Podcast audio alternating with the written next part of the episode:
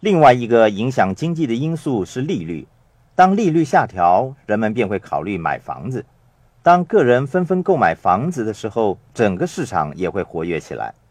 房屋是反映社会经济其中一个重大的指标，因为房屋需要木材、电视、冰箱、炉具以及劳动力，房屋是一个非常大的推动力，所以利率调减便会带动社会经济恢复繁荣的景象。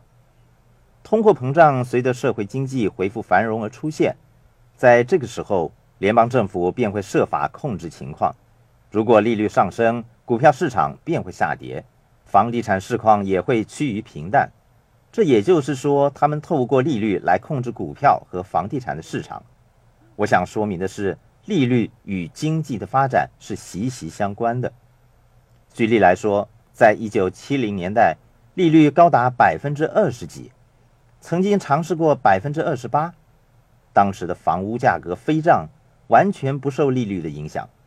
在一般的情况下，房屋价格会受到利率上升的影响而下降。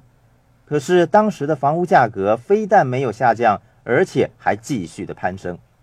房屋价格不断的上扬，是由于在婴儿潮出生的七千五百万人已经长大成人了，离开学校投身社会，而且买入他们第一所房子。这一切都是供与求的原理。也就是我们经济的构成部分。由于对房子的需求上升，即使利率居高不下，人们仍然愿意购买房屋。你的房子是会涨价的，可是如果你选择卖出房子，你也需要花费一笔金钱来搬家。当时的情况就是这个样子，房屋的价格不断的上升，丝毫没有受到高利率的影响，反映了当时婴儿潮出生的人对房屋需求的事实。我在房屋的买卖上赚到了大钱。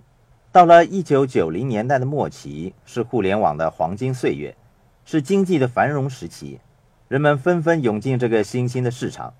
后来一如以往的经济在大繁荣之后，紧接着发生严重的不景气。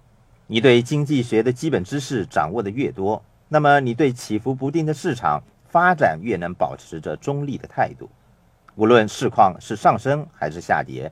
你不会再过分的忧虑了，因为你在这两种情况下都会有出色的表现。